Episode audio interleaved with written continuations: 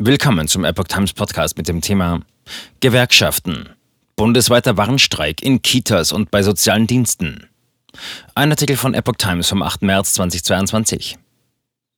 In Deutschlands Kitas ist Erziehungsarbeit immer noch weitgehend Frauensache.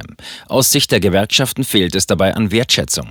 Deshalb rufen sie am Frauentag zu Warnstreiks auf. Erzieher an kommunalen Kitas und andere Beschäftigte sozialer Berufe wollen heute bundesweit für mehr Einkommen und bessere Bedingungen auf die Straße gehen. Zum Weltfrauentag will die Gewerkschaft Verdi damit den Druck auf die laufenden Tarifverhandlungen für den Sozial- und Erziehungsdienst erhöhen.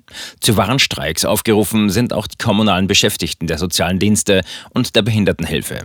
Verdi und der Beamtenbund DBB verhandeln derzeit mit den kommunalen Arbeitgebern über die tariflichen Bedingungen der Beschäftigten.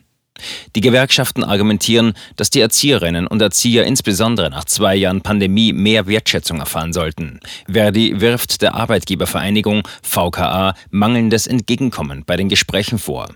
Derzeit sind noch zwei Gesprächsrunden geplant. Die nach bisherigem Stand voraussichtlich entscheidende soll am 16. und 17. Mai in Potsdam stattfinden.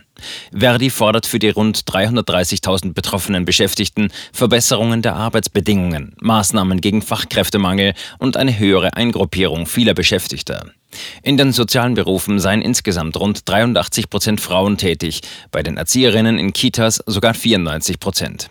Es gehe also auch um die Gleichstellung von Frauen im Arbeitsleben, deshalb der Termin für die Warnstreiks am Internationalen Frauentag.